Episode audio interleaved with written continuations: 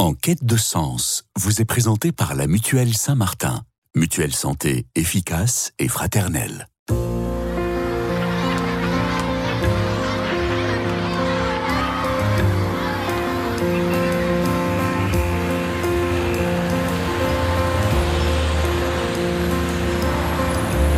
En quête de sens, une émission produite par Radio Notre-Dame et diffusée également par RCF.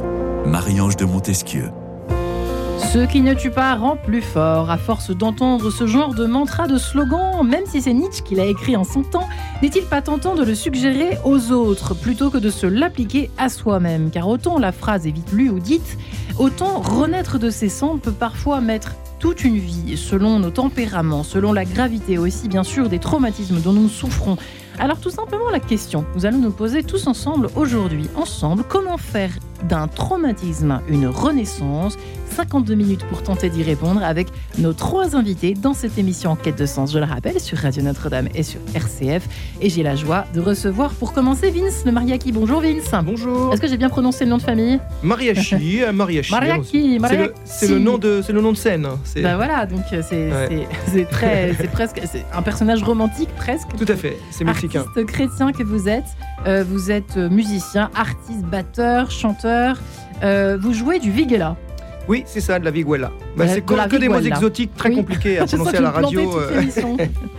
Et vous avez publié donc cet ouvrage qui est votre vie, votre parcours, Le nom du père, récit métissé, aux éditions Première Partie. Bienvenue Vince dans cette émission. Merci beaucoup. Euh, Pierre Delbé est également avec nous. Bonjour Pierre.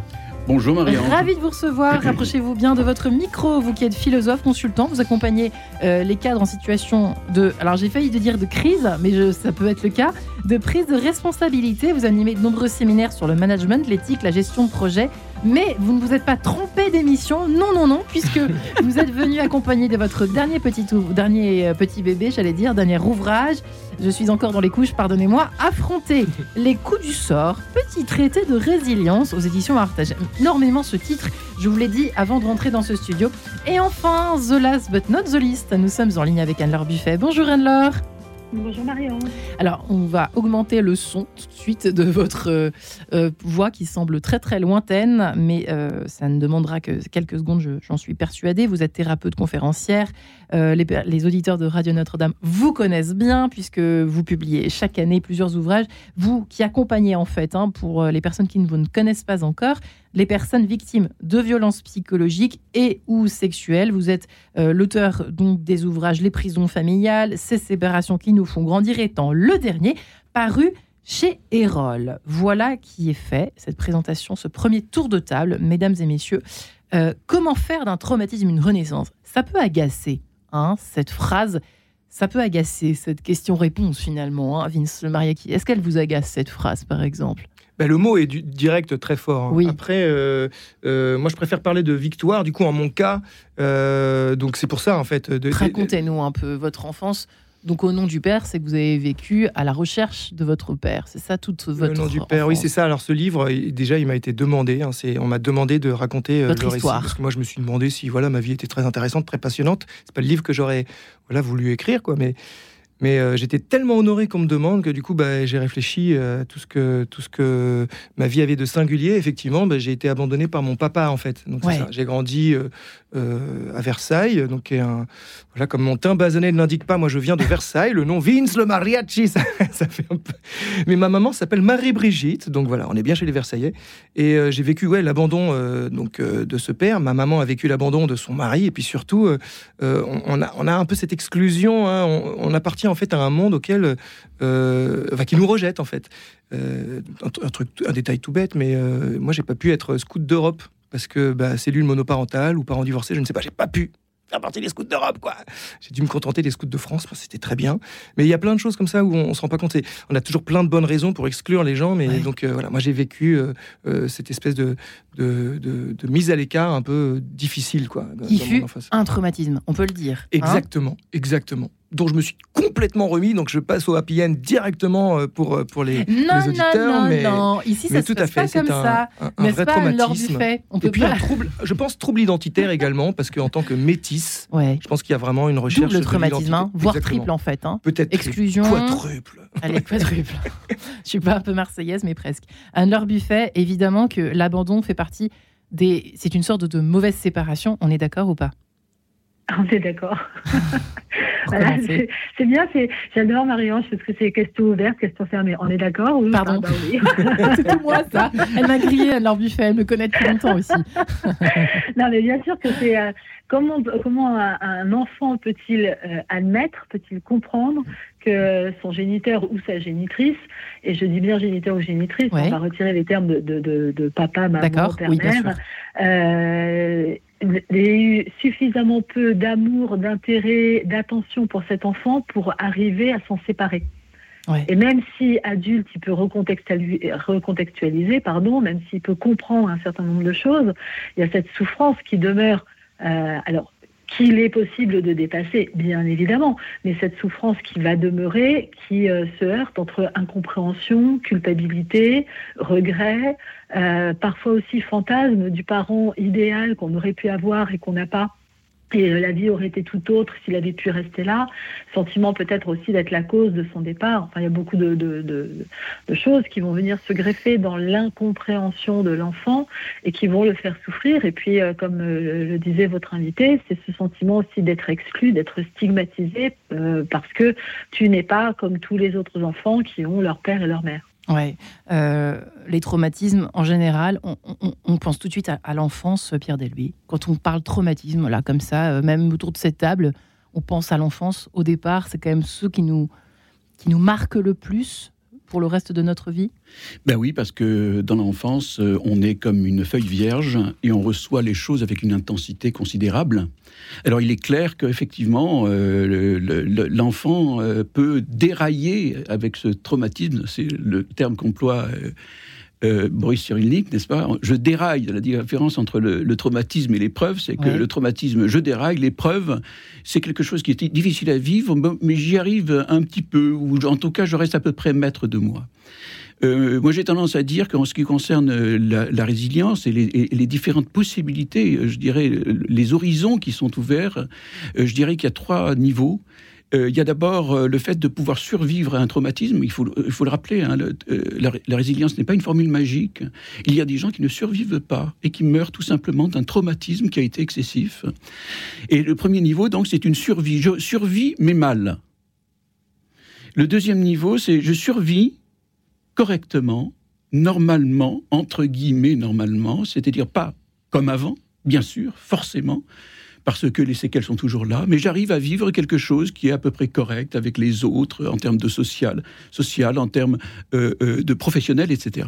Et puis un troisième niveau qui est, me semble-t-il, merveilleux, c'est que, euh, eh bien, grâce à ce traumatisme, je vais pouvoir vivre une surabondance que je ne je n'aurais pas pu vivre si je n'avais pas vécu ce traumatisme. Ces trois niveaux, pardonnez-moi euh, pour préciser les choses, euh, Pierre Delbé, ce sont trois options, trois choix que euh, l'homme ou la femme prennent, prend un jour, prennent dans leur, selon leur tempérament, selon leur histoire, selon leur ADN, selon plein de choses, ou alors ce sont trois étapes successives, pour être bien clair. Non, non, je ne pense pas que ce soit trois étapes une successive. Pour moi, tel que je le comprends, euh, ce sont trois choses qui peuvent être vécues en même temps. En même temps, En même temps, bien sûr, euh, un, un traumatisé physique, n'est-ce pas Il a des séquelles qui sont graves, n'est-ce pas Qui lui permettent de survivre. dans le même temps, on, À peine. on- on désespère, dans le même temps, on survit, et dans le même temps, on aspire à une Ab- résilience. Absolument. pas Il y a des gens qui, qui sont euh, grabataires, n'est-ce Euh, pas Anne-Laure Et Buffet, est-ce que vous êtes d'accord avec cela? Pardon, Anne-Laure Oui. Buffet, est-ce que vous êtes d'accord avec cela ou pas?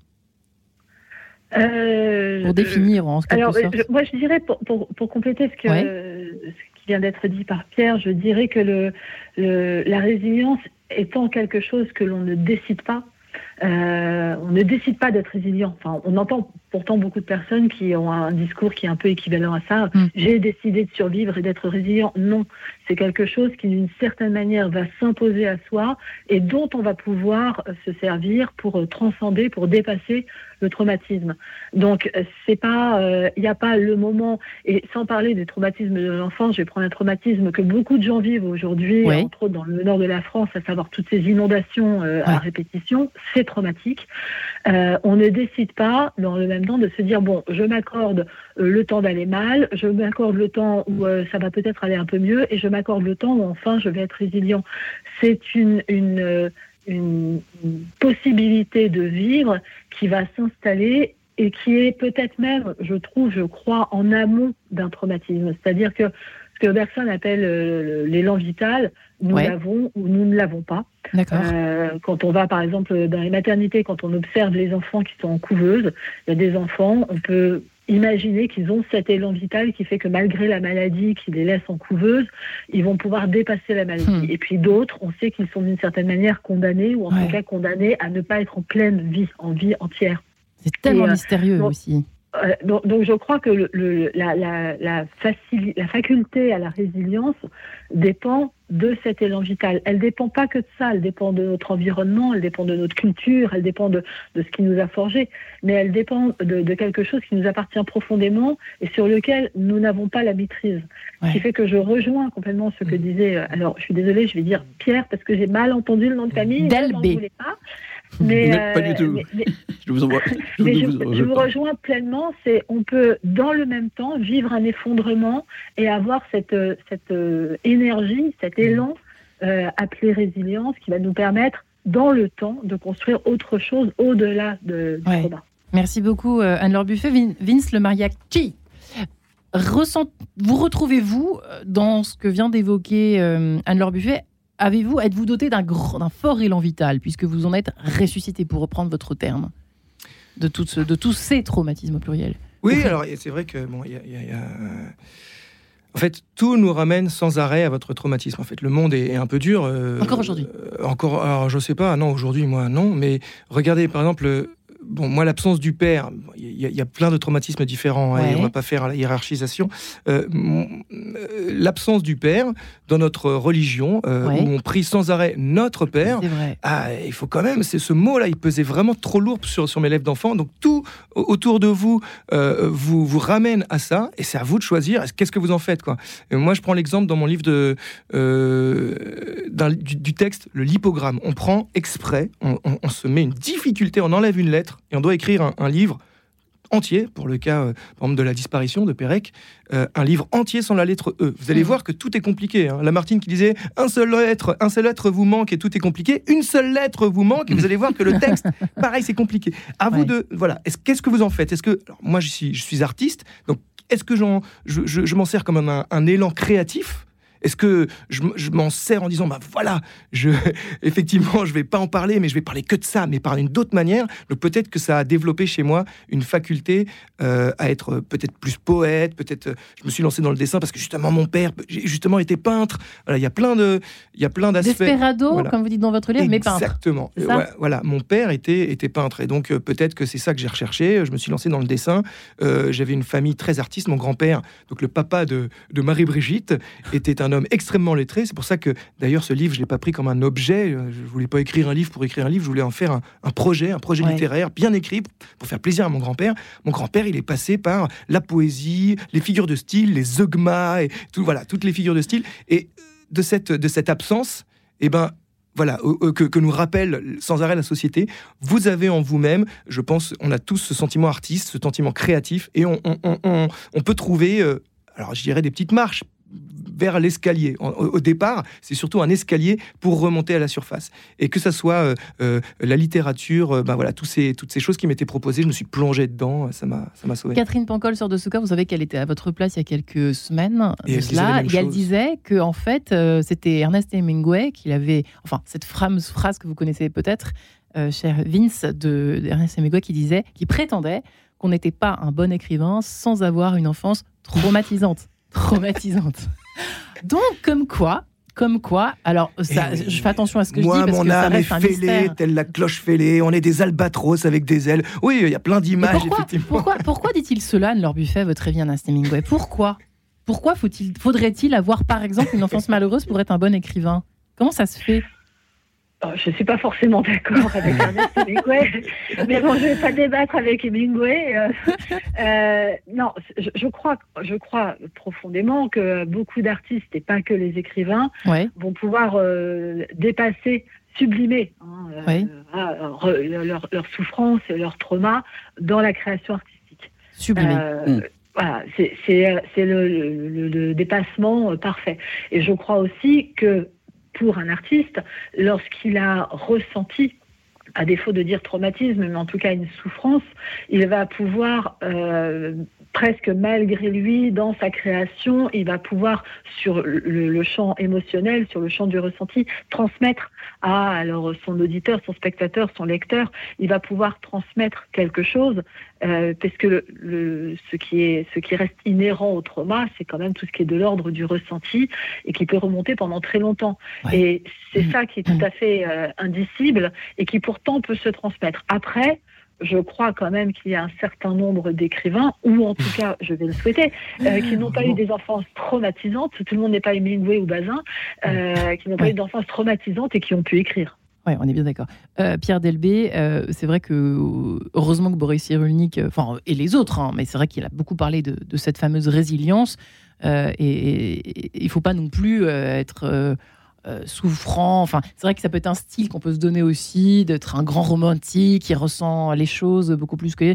Mais en revanche, le traumatisme crée peut-être chez les personnes qui, qui, qui en, qui en ont été victimes ou qui en sont victimes une très forte sensibilité. Est-ce qu'on peut le dire ça, Écoutez, Pierre Delbé m- moi je crois qu'il y a vraiment un lien entre euh, vivre quelque chose d'extrêmement intense, Ouais.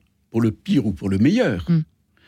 et le fait ensuite, je dirais, d'avoir cette créativité. Lorsque l'on a euh, euh, vécu quelque chose de traumatisant au sens d'un malheur que l'on a euh, subi,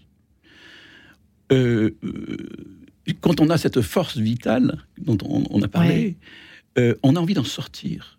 Et je dirais qu'une vie, euh, une vie, euh, je dirais, euh, commune, un peu normale, n'est-ce pas, ben, n'a pas cette intensité, n'est-ce pas, qui vient guérir la très grande intensité d'un malheur subi, n'est-ce pas? En sortant d'un camp, camp de concentration où le, malheur est, vraiment extrêmement fort, on n'a pas simplement besoin d'avoir une vie normale comme avant, on a besoin aussi d'avoir, je dirais, une, vie intense. Une vie intense qui vient guérir, qui vient combler un manque. Et je, crois qu'il y a là quelque chose, effectivement, alors soit, euh, je dirais, on le trouve dans une dimension spirituelle. C'est très important On de n'en a le pas dire. encore parlé. On n'en a pas encore parlé, ou soit on le, on le trouve effectivement dans cette sublimation qui a été évoquée, et qui fait que par l'art, n'est-ce pas, je vais pouvoir exprimer quelque chose qui va dépasser, qui va permettre précisément de donner un sens, si je puis dire ça comme ça, n'est-ce pas, de donner un sens à ma vie euh, malgré le choc que j'ai euh, subi. Et puis dans, Pas les, dans les forcément- milieux culturels, il y, a, il y a plein de référents en fait, de, personnes qu'on peut se, voilà, se trouver qui ont ces, ces mêmes, euh, ces mêmes blessures. On en fait. parle juste Bah, après Mitch Lev, si ça vous dérange pas, messieurs et madame. The Impossible Dream, si vous le permettez. À tout de suite. En quête de sens. Une émission produite par Radio Notre-Dame et diffusée également par RCF.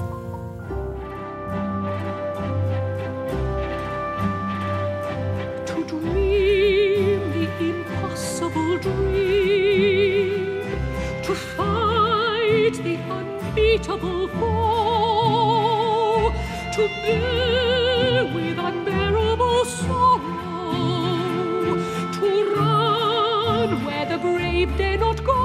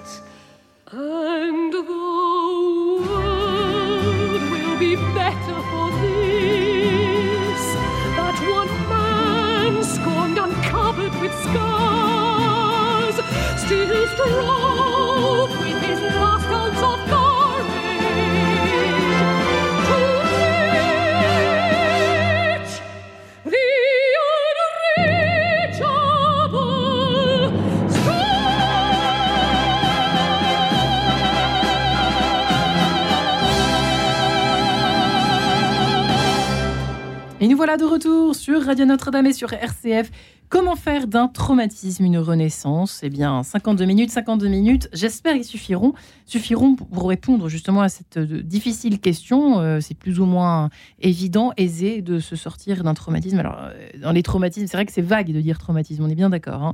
Euh, Pierre Delbé est avec nous, philosophe qu'il est, qui vient avec son dernier ouvrage Affronter les coups du sort, petit traité de résilience chez Artage. Ça paraît tout mignon comme ça, mais en fait c'est du lourd, je vous le garantis. Anne-Laure Buffet est également en ligne avec nous, thérapeute est, qui accompagne euh, les personnes victimes de violences psychologiques notamment, et qui vient, elle, avec son dernier ouvrage Ces séparations qui nous font grandir. Et Dieu sait que les séparations, on va en parler bien évidemment, peuvent être un énorme traumatisme chez Erol. Et nous sommes enfin en compagnie de Vince le Mariachi, euh, artiste euh, chrétien. Je vais peut-être le dire autrement au fil de l'émission quand même. parce que Au fur et à on mesure de l'émission, ça s'améliore, c'est extraordinaire. Vous avez un, un accent extraordinaire. Le nom du père, récit métissé que vous, venez de publier, que vous venez de publier, Vince, aux éditions Première partie, qui est un peu votre histoire. Voilà, Euh, le rapport à votre père qui vous a abandonné et que vous avez cherché à retrouver d'une certaine façon aussi. Bah ouais, quand il vous ça. a Je un enfant pas si abandonné. cherché, Parce pourrait cas, on l'a croire, on pourrait croire, on pourrait croire que, en fait, il y a tous les cas de figure. On pourrait très bien vous retourner le dos justement euh, à votre père définitivement, et en même temps, vous avez peut-être cherché qu'on on se éternellement. pose pas la question. Qu'est-ce que il vous avez cherché une fois qu'il est parti? Qu'est-ce qui s'est passé en fait une fois Non, non, est il me semble pas, il me semble pas avoir euh, recherché. Alors justement, c'est peut-être des référents dans, dans- justement dans la littérature. On en parlait, euh, oui, oui, juste avant. Euh, Il y a un terme que, un terme que j'aime beaucoup, euh, qui est bon, c'est un peu pompeux, hein, anagnorisis. Vous savez, mais en, en gros, dans la littérature et dans la culture populaire, Mhm. euh, c'est la scène de reconnaissance, la scène où le personnage découvre le monde auquel il appartient. Il n'en avait aucune idée. Par exemple, Harry Potter euh, qui reçoit une lettre. Ah bah en fait, c'est pas un orphelin mal aimé, c'est un magicien. Luke Skywalker, c'est pas un mec paumé sur une planète, c'est le fils d'un Jedi et il va partir vers de, de belles aventures. Et moi j'étais là, bah alors elles sont où mes aventures? Elles sont où? Où sont-elles? Où Ah, sont-elles? et justement, à quel monde j'appartiens? Et je me suis rendu compte, alors déjà, il y avait la foi, il y avait l'Église, il y avait- il y avait le monde Dès le départ. biblique. Dès le départ. Ma maman, elle m'a parlé de sa foi directe, même si justement, notre père, c'était un peu, euh, pas agressif, mais bon, disons... euh, Déjà, c'est notre père qui est aux cieux, donc quand j'étais enfant, je me disais, bon, au moins, il est, il est loin, quoi, il est aux cieux. Ça me parlait pas trop, cette expression. D'accord. Mais euh, je me trouvais, je voyais bien qu'il y avait des référents euh, dans la culture et, et puis dans la foi. Je me suis trouvé euh, un, un- un référent tout bête, tout simple, je dirais, tout simple. C'est le prêtre. C'est le seul que euh, la, per- la personne à qui je, je m'adressais en disant Mon père, je trouve ça très beau, ce monsieur qui n'avait pas de famille, qui n'avait pas de femme, pas d'enfant, pour que moi, qui n'avais pas de papa, je puisse l'appeler mon père. Et il me donnait de son temps, parce que tous les jours, il venait à l'école. Et euh, à l'époque, hein, je vous Ouais. parle d'un temps où il y avait la messe. Tous les jours, il nous réconciliait avec le temps, l'éternité, par les sacrements, par euh, euh, voilà là, l'évangile, l'homélie, le sacrement de l'Eucharistie, la bénédiction, la paix. Ah, je repartais dans ma journée, j'étais. C'est un peu votre médicament, votre euh, antidote Ah, au c'était désespoir. Plus que ça, je pense. C'est une force inimaginable. Ouais. Et ce, J'en avais ce- pas idée. parce que dans, dans le livre, on, a- on cherchait un père idéal quand même pendant tout le livre. C'est ça, on, cherche, je pense qu'on cherche tous ça, euh, que ce soit. euh, Alors, moi, j'ai plein d'amis qui ont été adoptés, et moi, j'avais l'impression d'être un peu entre les deux, d'avoir été un peu dilué, parce que du coup, j'avais une maman, Marie-Brigitte, qui faisait Ouais. très bien Versailles, euh, Versailles quoi. Euh, et, et- et mes, et mes copains qui étaient adoptés, ils, avaient, ils étaient dans leur entièreté, quoi. Ils, avaient, ils, ils venaient tous euh, en entier d'un- pays. Alors que moi, en tant que métisse, je, je suis un peu entre les deux, quoi. Ouais. Je suis pas complètement d'ici, je suis pas totalement de là-bas. En fait, je suis de nulle part à la fois. Donc, il y a ce, ce- ce- ce moment où on se dit, mais d'où suis-je? Qui suis-je? Mm. c'est vraiment la question même, encore une fois, biblique. Moïse qui dit Ouais. Qui suis-je? Pour aller voir les Égyptiens Comme si pour aller, il fallait savoir qui on était. Et voilà, moi, j'avais pas encore la réponse. Donc, je Ouais. pouvais pas savoir où aller. Euh, c'est vrai que le, le traumatisme des traumatismes, est-ce qu'on peut dire que c'est une forme d'abandon même quand on a été mal aimé, euh, Tout à fait. traumatisé, battu, euh, violenté par l'un de ses parents ou même les deux, Anne-Laure Buffet? Ça, c'est- est-ce qu'on peut dire que c'est. Je, je sais que c'est affreux de cataloguer ou de, de, de- de Hiérarchiser. comptabiliser, d'hierarchiser les, les traumatismes, mais est-ce qu'on peut dire que c'est quand même le traumatisme des traumatismes ou pas? Qu'en pensez-vous? Qu'est-ce que vous me faites faire là? Vous Euh, de l'acrobatie De l'acrobatie enfin. Non, ce qui est, ce qui paraît à peu près certain, c'est que un traumatisme vécu par un enfant Ouais. euh, va laisser des traces beaucoup plus profondes à tous les niveaux qu'un traumatisme vécu par un adulte. D'accord. Euh, ce qui paraît certain, c'est que le traumatisme ultime que peut vivre un enfant, c'est l'agression sexuelle. Euh, et que parce que parce que ça ça va pénétrer, c'est malheureusement le cas de le dire, dans toutes les dans, dans tous ces champs de pensée, tous ces champs euh, psychiques, tous ces champs affectifs. Ça va tout briser. C'est un Sophie Chauveau que vous avez déjà Oui. reçu appelle ça un saccage de l'âme et elle, elle parle en tant que, que victime d'inceste. Donc elle sait quand même de quoi elle parle en plus d'être écrivain. Euh, maintenant, je, je crois qu'on ne peut pas hiérarchiser, hiérarchiser le trauma et encore moins lorsque ce sont des adultes qui vivent les traumas, euh, pour une simple et bonne raison, c'est que nous sommes des êtres pouvant être traumatisés, mais nous sommes, nous sommes des êtres à part entière. C'est-à-dire qu'au-delà du traumatisme, nous avons une vie, nous avons un environnement, nous avons un système culturel, cultuel, spirituel ou, ou pas, hein, mais en tout cas, nous sommes, on n'est pas des espèces de, de, de, de nébuleuses comme ça qui euh, se baladent avec, avec rien autour. Et que euh, ce qui peut être horriblement traumatisant pour l'un le sera sans doute beaucoup moins pour l'autre Ouais. et inversement. Ça, en fait, on ne peut pas prédéterminer ce qui va être traumatisant pour un individu. Je précise bien quand je parle des adultes. Pour les enfants, encore une fois, c'est différent. Le traumatisme, il s'inscrit tout à fait différemment. Pour l'adulte, c'est différent. Et, euh, et c'est là aussi où, où, euh, alors moi, je le dis en le regardant de, de, de, de mon niveau. hein. Moi, je, comme vous l'avez dit, je travaille sur les violences intrafamiliales. Lorsqu'on dit euh, une telle est résiliente, une telle n'est pas résiliente, Ouais. on le dit au regard du traumatisme. Mais moi, je veux le dire au regard de la vie que la personne mène, puisque, encore une fois, on évalue le traumatisme en fonction de nos propres échelles, au-delà des critères scientifiques, des critères euh, médicaux que l'on peut avoir. On l'évalue aussi en fonction de notre propre échelle, et parfois, on va trouver absolument remarquable euh, une personne parce qu'on considère que ce qu'elle a vécu est absolument abominable. Ouais. Et elle, elle va le dire, et elle va dire en conscience et en sachant ce qu'elle a vécu, elle va dire pour vous, je peux comprendre que ça soit affreux, mais pour moi, ça n'a pas été si terrible que ça parce que à côté, Ouais. dans ma vie, il y avait d'autres choses. Ouais, c'est vrai que quand on dit elle ne s'en est jamais remise, oui, il ne s'en est jamais remis, c'est une phrase qu'on peut entendre Mm. ici et là, Pierre Delbé. Euh, c'est vrai qu'on a envie de définir du coup qu'est-ce que c'est que la résilience? Qu'est-ce que Mm. c'est Ça veut dire quoi? Ça veut dire euh, ne plus souffrir, ça veut dire les, on dit qu'il y a forcément une cicatrice, vous l'avez un peu dit euh, d'une certaine façon à leur buffet, d'autant plus quand il s'agit d'un traumatisme dans l'enfance, aussi grave soit-il. C'est vrai qu'on a, on a, on a tendance à, à se questionner sur euh, qu'est-ce que c'est vraiment? C'est quoi? C'est quoi la c'est, quoi cette guérie C'est de sauver C'est ne plus rien ressentir de, de négatif par rapport à ce souvenir? Je sais pas. Qu'est-ce que c'est? Ou c'est- Beaucoup de questions là. Alors, euh, sur la résilience, moi, je, je donne une, une image qui me fascine. Euh, c'est l'im- l'image du lys du feu. Est-ce que vous savez ce que c'est que le lys du feu? Le lys du feu, c'est une plante qui vit euh, en Afrique du Sud et qui a cette particularité tout à fait particulière, donc cette particularité, pardon, euh, de, euh, de, de surgir après un incendie de forêt. Et elle ne surgit que lorsqu'il y a un incendie de forêt.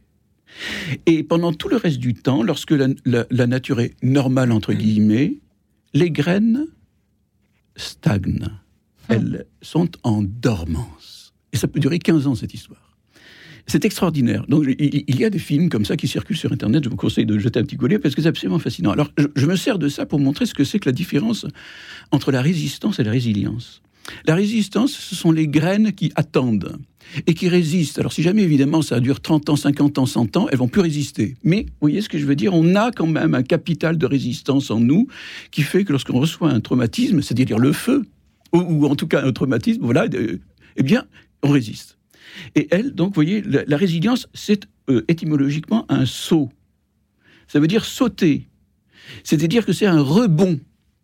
Je rebondis. Voilà ce que ça veut dire. Ça veut dire je ne souffre pas. Ça veut dire je. re- je C'est-à-dire que je vais arriver grâce à cette force vitale dont euh, qui Ouais. était effectivement euh, voilà à, à laquelle j'adhère que je peux plus je suis accompagné ou pas et moi-même j'adhère à cette à cette force vitale et je la conduis quand même un petit peu quand même euh, eh bien à ce moment-là je, je- vais avoir un phénomène de résilience c'est-à-dire que je vais m'en sortir je vais me sauver je vais m'élever au-delà du traumatisme que j'ai vécu. Ouais. Alors, si je puis me permettre, Oui. je, je- je- je distingue trois sortes de traumatismes. Je ne dis pas que c'est hiérarchique, hein, mais ça permet de quand même avoir un petit, une petite idée.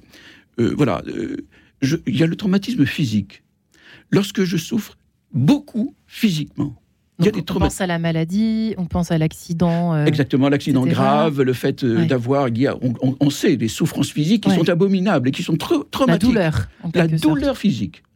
Il y a un deuxième niveau qui est, euh, je dirais, la souffrance psychique, où on est habité par des images, n'est-ce pas, qui nous agressent, n'est-ce Mm. pas, et que l'on n'arrive pas à maîtriser, et qui nous poursuivent, etc., etc., etc. Et donc là, il y a un accompagnement psychique. Et puis il y a un, un troisième niveau, si je puis dire, euh, encore une fois, hein, c'est pas, c'est pas hiérarchique, mais ce que j'appellerais moi euh, un traumatisme moral. Le traumatisme moral, c'est lorsque l'on est attaqué non plus seulement au niveau psychique et au niveau des représentations, mais au niveau de sa dignité. C'est-à-dire qu'on est... C'est pour ça que j'aime beaucoup ce qu'a dit euh, Anne-Laure Marie- Buffet. Anne-Laure Buffet, exactement. Euh, c'est vraiment, le- vous prenez euh, le, le- le viol, c'est les trois en même temps, n'est-ce pas? On, on a vraiment les trois en même temps. Et je crois que la souffrance morale, le, le- le traumatisme moral, c'est le fait, n'est-ce pas? Terrible, n'est-ce pas? D'avoir été considéré purement et simplement que l'objet, n'est-ce pas de euh, euh, la convoitise ou de euh, la- voilà, d'une personne. Mm. Et le fait de se sentir objet, de se sentir relégué comme ça, n'est-ce pas De se sentir subir, c'est c'est vraiment moral, n'est-ce pas et, et vraiment, c'est une souffrance qui est extrêmement forte. Et euh, voilà, donc je, je- et, là, si vous voulez, oh, je pense qu'à ce niveau-là, on a besoin aussi de ressources spirituelles, de ressources de Mm. pardon, de so- etc., Mm. etc., qui sont des sujets qui sont à peine abordables dans la modernité. Le pardon est quelque chose de... Non, non, non, so- soyons sérieux. Non, le, le pardon, c'est pour... C'est bon pour les cathos. C'est bon pour les cathos. Mm. Mais je crois qu'effectivement, il y a là quelque chose qui est de, de l'ordre d'une guérison Qui est intérieure. intéressante. Voilà, et, et qui me paraît Mm. impossible hein, à, à, à, envisager euh, autrement. Euh, Ouais. Une, une, euh, une Maïti Girtaner, je ne sais pas si vous connaissez cette femme extraordinaire qui a, par- qui a pardonné à son bourreau. Mais à, euh, à condition peut-être de, de- de respecter le, le parcours de, guérison, j'en sais rien, mais en tout cas bon, de. Voilà, donc voilà. je dis simplement, je, je- je fais cette distinction Mm. parce que elle me permet en tout cas de distinguer, à défaut de hiérarchiser, de distinguer les niveaux de souffrance et de, traumatisme qui sont tous réels, qui peuvent tous nous faire dérailler, mais euh, qui sont à des niveaux un petit peu différents. Vous avez déraillé Vous avez déraillé et à quel moment, Vince? Bon, on m'a remis sur les rails. hein. J'ai eu un grand-père, euh, comme je vous ai dit, qui était professeur de lettres, Ouais. et quelqu'un de très droit, et donc euh, qui m'a. J'aurais pu tomber dans la délinquance hein, en bas de mon HLM, puisqu'on vivait dans un HLM, du coup, Ouais. euh, cellule monoparentale, une, une mère célibataire. Bon, euh, dans, dans les caves, il y avait tous les commerces illicites qu'on imagine. Pourtant, c'était les HLM pas très loin de Versailles, hein, mais voilà, c'était à l'époque. J'aurais pu tomber dans la délinquance. J'en étais euh, vraiment, euh, je pense, euh, sauvé par la grand-mère et par mon grand-père. La grand-mère. Pas la grand-mère. Ouais. Et puis, euh, effectivement, ma maman m'a emmené au sacrement de réconciliation. Alors, euh, je préfère parler directement de réconciliation plutôt que de pardon, là, parce que voilà, il y a des. euh, Clairement, il y a des moments où c'est impardonnable, on ne peut pas pardonner. Pourtant, la, la- la- la Toujours prière, la prière du Notre Père nous invite à pardonner. Et Toujours quand pas, j'étais petit. pas Vince aujourd'hui, non, toujours pas Alors, le pardon. Je, je, veux pas, j'y reviendrai. Mais juste pour revenir sur Oui, ce pardon. moment où, où, quand j'étais enfant, euh, ma maman euh, m'emmenait au sacrement de réconciliation et c'était très simple pour moi de le concevoir parce que ma maman, lorsqu'elle s'énervait ou, euh, eh ben, elle, elle venait, je te prie de m'excuser. Je te prie, ça veut dire que c'était à moi que revenait Mm. le pouvoir de, de- de pardonner. Et donc, comme elle- ensuite elle m'emmenait au sacrement de réconciliation qui vient retisser les liens, réconcilier, euh, je le voyais pas comme la, la confession, évidemment. On commence par cet acte, se, se confesser, mais ça amène la réconciliation. Du coup, quand j'étais enfant, en tout cas, ça me paraissait très simple de pardonner. Et cette prière qui nous disait justement, euh, il faut pardonner à son père, moi, c'était impossible. Je pouvais pas pardonner, je ne savais pas comment faire, en fait. Je ne savais pas comment. Et puis, euh, et alors si on en vient, alors il, a fallu que je vive un autre traumatisme, puisque figurez-vous que j'ai retrouvé mon père. Donc c'est ma vie est une telenovelia. J'ai retrouvé mon père au Mexique. J'ai fait un voyage extraordinaire. Euh, on est un peu passé l'un à côté de l'autre, donc euh, on se comprend pas. Et mon père meurt subitement quelques années plus tard, sans qu'on soit vraiment parlé, puisque bon, on, a- on est passé vraiment l'un à côté de l'autre dans sa vie. Et là, c'est vraiment euh, le plus gros traumatisme, c'est l'abandon le plus total, Mm. c'est le deuil, c'est la mort. Ouais. Et là, je ne peux plus pardonner parce qu'il est mort, c'est fini. Je ne peux plus pardonner. Et en fait, euh, je me rends compte euh, euh, maintenant, hein, au vu des événements qui me sont arrivés, que le pardon, dans mon histoire, et je pense dans, dans- l'histoire, j'es- j'espère dans l'histoire de chacun, c'est une grâce, c'est un cadeau, du coup, un cadeau qu'il faut demander. C'est-à-dire que, aussi simplement que Jésus se trouve face aux aveugles, dit, mais qu'y a-t-il que je puisse faire pour vous? Ça semble évident, le mec est là avec les yeux bandés, un bâton. Mais non, je ne vois pas. Mais moi non plus, je ne vois pas. Maître, fais que je vois. En fait, on a un Dieu de communication. Il faut communiquer. Et moi, je m'en suis rendu compte, mais il a fallu que je passe par ce traumatisme énorme pour réaliser qu'en fait, il fallait que je demande. Mais voilà, je ne veux pas aller, aller trop vite. J'ai eu tout un parcours de foi, tout un parcours de, grâce et de réconciliation avant d'a- d'avoir cette que ça, ça m'arrive vraiment pleinement dans le cœur en disant mais en fait c'est impossible, c'est impossible de pardonner. Pour- Parce que ce qu'on a vécu, on, on l'a vu avec euh, vos, vos intervenants, c'est trop dur, c'est trop Ouais. douloureux. Mais, mais en fait, ce qui est impossible pour l'homme est possible pour Dieu. Si vous croyez que Dieu est le Dieu de tous les possibles, si vous lui demandez, peut-être vous fera-t-il grâce de ce cadeau-ci. Moi, c'est ce qui s'est passé. J'ai demandé, j'ai dû demander. Mm. Voilà. J'ai dû demander, je- en fait, je veux pardonner. C'est ça. Combien de fois on le verra juste après? On l'entendra, Ah ouais. si vous le permettez, juste après. Leslie Garrett, c'est beau la vie, figurez-vous. À tout de suite. En quête de sens, une émission produite par Radio Notre-Dame et diffusée également par RCF.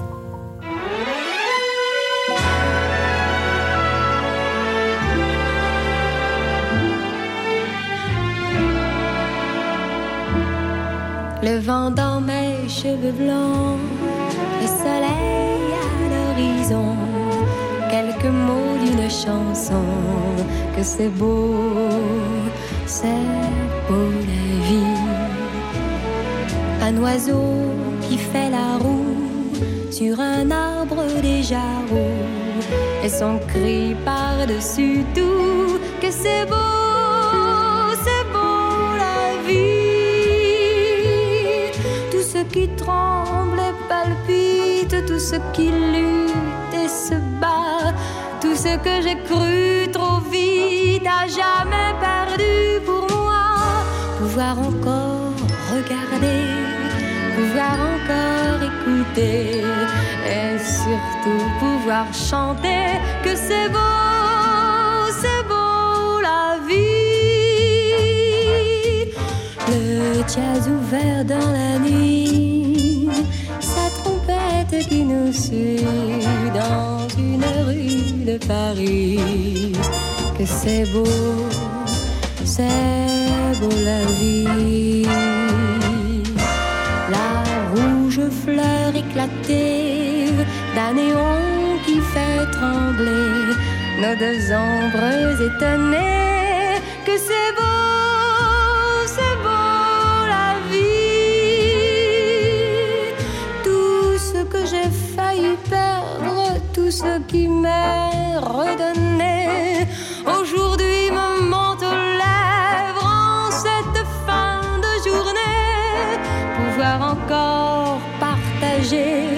jeunesse, mes idées, avec l'amour retrouvé. Que c'est beau, c'est beau la vie. Pouvoir encore te parler, pouvoir encore t'embrasser, te le dire et le chanter. Oui, c'est beau,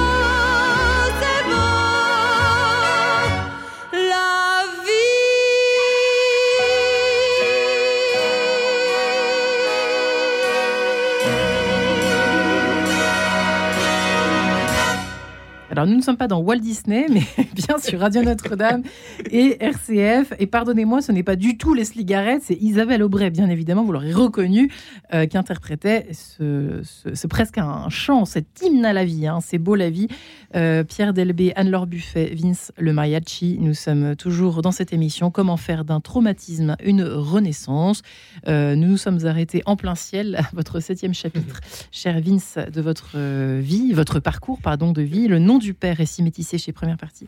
Euh, il a fallu évidemment respecter plusieurs étapes parce que là, on a 52 minutes, on résume les choses, mais bien évidemment que cette grâce du pardon, que cette grâce de, de résilience, si je puis dire, n'est pas tombée du ciel et du jour au lendemain. Ça s'est fait. Vous l'avez un peu dit avant de nous, euh, que nous nous quittions quelques instants. Ça Oui, s'est fait, fait, il y a des en étapes, plusieurs ouais. étapes. Mm. Hein, la Fontaine, été- hein, la Fontaine qui disait euh, aide-toi et le ciel Vous t'aidera. vous êtes aidé comment Enfin, d'abord, comment, euh, comment ça a aidé, commencé j'ai été aidé par un oncle, un coup de téléphone un jour, euh, un oncle mexicain, le frère de mon père, qui m'a invité à aller au Mexique. Donc ça a été vraiment l'invitation. euh, moi, je, je m'étais toujours dit oui, un jour j'irai, mais quand je serai prêt. Puis en fait, on n'est jamais prêt. Donc il a fallu un peu forcer la main. Et puis on m'a invité au Mexique. J'ai retrouvé mon père là-bas. Alors comme je vous l'ai dit, on est passé l'un euh, à côté de l'autre et même on s'est on on, disputé parce que euh, mon père s'est pas rendu compte, mais à table tout le monde parlait espagnol et moi je dis mais de, quoi il parle? Et lui il me dit en français hein, non mais tu peux pas comprendre c'est la famille. Et moi je dis attends je, je peux pas comprendre. Et là je l'ai engueulé en, en espagnol. J'ai jamais été aussi bilingue de toute ma vie. Je dis mais je crois que toi tu peux pas comprendre ce que c'est que la famille. Toi qui, qui m'as abandonné si je parle pas espagnol c'est ta faute. Et du coup après on a choisi de voilà de plus parler des sujets qui fâchaient pour parce que euh, donc c'était euh, un, un repas de famille et tout le monde était resté bouche bée au milieu du repas et j'avais un peu pourri l'ambiance. Du coup on a décidé de plus parler des sujets qui fâchaient parler de la pluie et du beau temps mais au Mexique mauvais calcul il fait toujours beau. Du coup passe des années et des années avant que, que mon père ne meure et finalement il meurt et on s'est rien dit quoi. Ouais. on s'est rien dit. J'ai eu la chance contrairement à tous mes amis adoptifs qui ont cherché à retrouver leurs parents qui n'ont pas pu face à, à toutes les personnes dont la, la personne est, est- est morte là euh, je l'ai retrouvée et là elle Vous meurt n'avez et pas osé, plus de en fait, parce que c'est vrai que vous racontez tout ce passage de, de, de l'excitation, l'idée de le Mm. voir, de le découvrir ouais. enfin, et puis en fait, euh, ben, pourquoi vous l'avez, pourquoi vous lui avez pas parlé Je vraiment? je crois que c'est. vous Voilà, moi, je prends l'image du fils prodigue qui prépare son discours quand il retrouve son père en disant voilà, je, un jour je me lèverai, j'irai. Voilà, vers mon père et je lui dirai. Et donc il prépare son discours. Moi, j'ai rien prévu de dire. Je crois que c'est parce que euh, bah, on vit sa vie, on vit. euh, ma maman euh, euh, m'élevait dans la foi, mais euh, avec les difficultés euh, matérielles. Et du, du coup, je pense que voilà, j'étais happé par ces difficultés. Et j'ai pas réfléchi. Quoi. J'ai pas La pensé, question, c'était la question que vous posiez qui vous, qui vous, qui vous tuait à petit fou, qui vous trucidait d'une certaine façon. C'est Mm. pourquoi est-il parti ou pas? Oui, sans doute. Euh, Alors, euh, il a fallu justement à ce voyage, euh, certaines réponses ont été données, puis des réponses ont été données après son décès. Mais j'ai réalisé que chacun a son histoire, que il a eu une vie d'artiste compliquée. Il est venu en France, c'était pour lui euh, une sorte d'Eldorado euh, inversé, puisque c'était en Occident. Lui, il partait euh, non pas pour découvrir les ors euh, des Péruviens, mais au contraire les ors euh, culturels Ouais. de la France. Cézanne, Monet, qu'il adorait. Puis la vie en fait était dure pour lui. Et il a fallu à un moment donné, il avait des dettes euh, et il est reparti. En fait, il a fui ses responsabilités et on est, on- il nous a abandonnés avec l'eau du bain. Euh, et, euh, Sans rien. Et je pense que, en, en tant que chrétien, là aussi, en tant que catho, je pense, j'ai eu cette image de la couronne d'épines aussi qui m'est revenue. Euh, je réfléchis au, au- au légionnaire romain qui a eu cette idée stupide de, de faire une couronne d'épines euh, pour torturer Jésus, mais il a fini les mains en sang, on est d'accord. Euh, tisser, tresser une couronne très serrée avec des ronces, bon, on finit les mains en sang. Quand on fait de mal à quelqu'un, on s'en fait à soi-même, c'est sûr. Et donc je me suis dit, mais j'ai eu cette révélation. Mon Ouais. père, il m'a fait du mal, mais il s'en est pas, il, s- il s'est pas- ça lui a pas fait du bien. Et moi, quand je me suis disputé avec lui, quand j'ai crié sur lui, j'ai vu que ça me faisait pas du bien. Donc c'est là où je me suis dit ah c'est pas la solution. Et donc du coup j'ai trouvé cette solution du, du, du silence qui était pas du tout une bonne solution. Voilà. Il a fallu euh, la dépasser. Alors après. évidemment, Anne-Laure Buffet, j'ai qu'une. alors, Pardon, parce que euh, évidemment, vous rangez votre frein bien d'LB. Je sais que vous voulez nous définir euh, votre, Non, non, non. Le, le pardon. Mais Anne-Laure Buffet, euh, en fait, c'est c'est- comment on fait? Comment on fait pour euh, se, résilier J'ai presque envie de dire ça. Pour, la, pour, pour entamer un chemin de résilience. Je ne sais pas comment, il n'y a pas de verbe qui existe, mais en tout cas, se renaître de ses cendres. Comment on commence? Par en parler Je, je vais, je vais me permettre de vous corriger, Marie-Ange. On ne peut pas se résilier, puisqu'une résiliation. Une résiliation, c'est pas à fait la Ah. meilleure Non, pas du tout. Donc, mais... euh, Quelle horreur C'est ah, un effacement. euh, en revanche, comment est-ce qu'on on- on entame son chemin de résilience? Je crois que c'est quand même, euh, pour le coup, très individuel. On, on va pas, euh, on n'a pas une boîte à outils, Ouais. on n'a pas un mode d'emploi à donner euh, euh, spécifiquement en disant première étape, deuxième étape, troisième étape, faites ainsi, faites cela. Euh, on entame un chemin de résilience quand on, ce qui est certain, c'est qu'on commence à l'entamer quand on commence à penser à soi. Alors penser à soi dans ce que l'on a vécu, dans ce que l'on a souffert, mais aussi penser à soi dans sa capacité à faire euh, naître ou renaître le désir, le plaisir, l'envie, le dépassement de soi, euh, la spiritua- spiritualité, pardon, entendue au sens large. Il y a la spiritualité religieuse, mais il y a déjà la possibilité d'avoir une pensée qui va s'élever, même si dans les actes on reste euh, en apparence pour nos observateurs euh, le même. Euh, en tout cas, avoir une pensée qui va s'élever, qui va aller chercher ailleurs autre chose et de manière réfléchie, c'est-à-dire c'est pas une fuite en avant, c'est pas une distraction de l'esprit, c'est pas une distraction du corps, c'est une construction qui se fait, c'est un chemin qui se fait avec le temps. Mm. Et c'est ça qui est compliqué pour beaucoup de personnes, c'est d'accepter, alors qu'elles sont dans l'urgence à sortir d'un traumatisme, c'est d'accepter la nécessité de ce temps long Mm. qui est un, Mm. un temps qui accompagne. Ouais, on est bien d'accord, Pierre Delbé. Le temps long, c'est c'est- Oui. ça- rien que de l'entendre, même moi, ça me fait frémir, vous voyez. Le temps long. Il faut, ah, il va falloir attendre. Quelle horreur. Mais Oui. en fait, c'est, on peut, n'empêche qu'on peut pas s'en C'est pas passer. que attendre, hein, Marie-Ange. Non, non, C'est non. attendre, mais en vivant. Enfin, on, on Ouais. reste pas figé dans son Prendre le temps. Bon, bah, voilà, c'est- c'est c'est vivre, c'est c'est se nourrir de ce que l'on est en train de vivre ou de ressentir ou de penser pour, pour être sur ce chemin, pour Ouais. avancer sur ce chemin. Accepter en tout cas que le temps soit, que ce soit un peu plus long qu'on l'espérerait. Peut-être que c'est peut-être ça que je voulais dire. Mais euh, effectivement, Pierre Delbé. Euh, en ce qui concerne le temps long, effectivement, je crois que euh, dans, dans le traumatisme, euh, il peut y avoir donc, excusez-moi, je me rappelle plus que Le temps long. Pourquoi oui. est-ce que c'est, oui. vrai que c'est oui, c'est ça. difficile. Voilà ce que je voulais dire. C'est que, en fait, dans le traumatisme, c'est toujours une irruption. C'est-à-dire que c'est quelque chose qui se passe dans, dans un, dans un temps extrêmement court et d'une intensité extrêmement longue. Et on peut imaginer, on, on croit pouvoir imaginer que la guérison, c'est à peu près la même chose. C'est un temps court et intense. Mais en fait, non, jamais. La guérison est un processus euh, doux, est un processus de guérison, un processus, de, je dirais, de caresse de l'âme, si je puis dire, qui va lentement, voilà, qui va lentement et qui respecte la croissance intérieure. Euh, c'est très facile de détruire quelqu'un, c'est beaucoup plus facile, difficile. Bon, on comprend très bien, c'est du, c'est du bon sens, hein, que c'est beaucoup plus difficile, je dirais, de, de, de faire avec cette, cette vitalité intérieure, etc., qu'il faut à savoir accompagner, etc. Voilà. Donc, euh, si je peux me permettre de revenir euh, sur ce que euh, on a dit tout à l'heure, ce qui concerne le pardon. Oui, là, j'ai envie de, me- de vous livrer ma, ma définition du pardon, d'accord? J'aime bien dire, euh, en, en- mimant l'inverse d'une définition de Derrida qui dit à, pro- à propos de, la- de, de- de Jacques Lacan, pardon, qui dit à propos de l'amour, l'amour, c'est de donner quelque chose que l'on n'a pas à quelque chose qui n'en veut, à quelqu'un qui n'en veut pas. Moi, je dis le pardon, c'est de donner quelque chose qui nous dépasse à quelqu'un qui n'en revient pas. Et il y a toujours quelque chose de tout à fait étonnant lorsqu'on arrive à pardonner et lorsque l'on reçoit un pardon. On, y a, on a du mal à y croire. Voilà. Euh, parfois, on peut pardonner pour attendre un geste en retour. Parfois, il n'y en a pas des gestes de retour. Il n'y a- pas un vrai pardon. Alors, euh, oui, mais justement. c'est pas un vrai pardon, Je, alors. je- je m'interroge dans mon livre là-dessus. Et à travers le, personnage de Noëlla Rouget, qui est une, une personne tout à fait extraordinaire, n'est-ce pas, qui euh, a vécu euh, une chose épouvantable entre la guerre 39-45, euh, par, qui a été, je dirais, arrêté par la Gestapo et, et- et- et maltraité par un, un certain Jacques Vasseur, qui va être retrouvé après la guerre et qui va être condamné à mort. Elle, contre toutes les autres qui ont été, euh, comment dirais-je, qui ont été euh, euh, travaillées par ce, par ce personnage épouvantable, elle va demander la grâce à De Gaulle, qui va la lui donner. Il va donner la grâce à ce, à ce type épouvantable. Pourquoi elle a fait ça? Je sais pas. En tout cas, il il lui a donné. Elle, en tout cas, elle, elle l'a demandé et lui a donné. Et elle avait comme projet qu'il reconnaisse enfin l'horreur qu'il avait faite. Mhm. Et elle va développer une correspondance avec cet homme-là pendant plusieurs années, pas? Et ce type va se montrer épouvantable. Il va pas arrêter de se plaindre de- du sort qui lui est réservé. Et pas un moment il ne va remettre en question, n'est-ce pas euh, euh, euh, l'atrocité de ce qu'il a fait, vous voyez? Et, et donc, pas un moment, Noëlla Rouget ne va remettre en question son pardon qu'elle veut lui donner.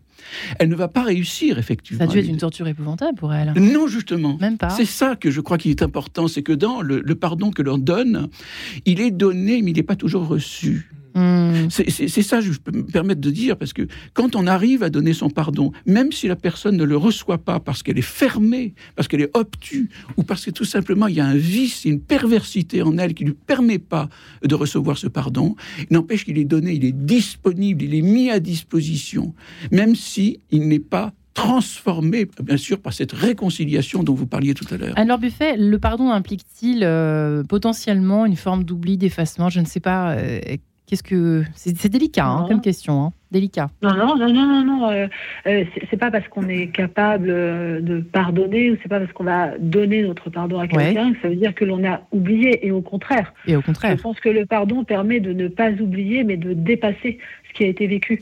Euh, D'ailleurs, comment pourrait-on pardonner si on a oublié et, et que fait-on de ce pardon une fois qu'on a oublié? Donc, euh, le sens du pardon, c'est justement non pas d'oublier, c'est euh, de conserver la réalité de ce qui a été vécu, Ouais. mais de, de permettre d'aller bien au-delà, de s'alléger pour les personnes qui vont pardonner, de s'alléger de, de- du poids de la violence subie, euh, et peut-être aussi d'alléger l'autre d'ailleurs. Mais là, on Bien va sûr. rentrer aussi dans une conversation philosophique, spirituelle, Absolument. et je pense qu'on n'a pas le temps.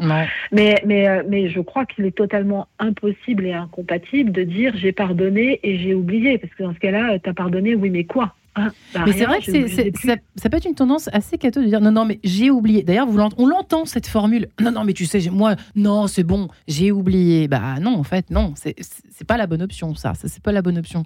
Si l'on en. en- Et puis le- l'oubli, vous savez, euh, puisque l'émission est sur la résilience et sur le traumatisme, l'oubli, c'est euh, c'est- souvent, enfin, on ne décide pas d'oublier, hein, c'est un, un mécanisme psychique qui se met en place, Mhm. mais l'oubli ne permet pas d'avancer, parce Ouais. que l'oubli, d'accord, on ne pense pas, on n'a pas la blessure de la, de la pensée, mais en revanche, la blessure du traumatisme, elle demeure, et ce que ça va engendrer demeure.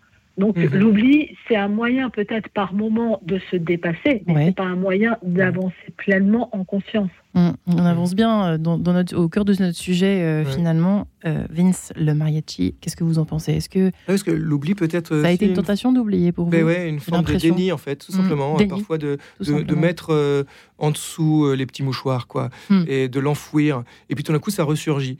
Ouais. Et voilà, moi, c'est comme ça que ça s'est passé, hein, vraiment, ça a ressurgi. De quelle coup. façon? Est-ce que vous pouvez nous en parler un petit peu? Bah, Clairement, euh, je voyais que dans ma vie, euh, j'avais beau être euh, catho, euh, j'arrivais pas à me marier. Impossibilité, parce que sans doute l'un des piliers du mariage, d'avoir des enfants, ça me paraissait impossible. Je me suis Ouais. dit, mais je peux pas être un papa, moi. J'ai pas eu de papa. Du coup, voilà, c'est revenu me, me hanter en me disant, mais dans mes échecs amoureux, il y a quand même quelque chose là. Et voilà, c'est venu, c'est venu me tarauder.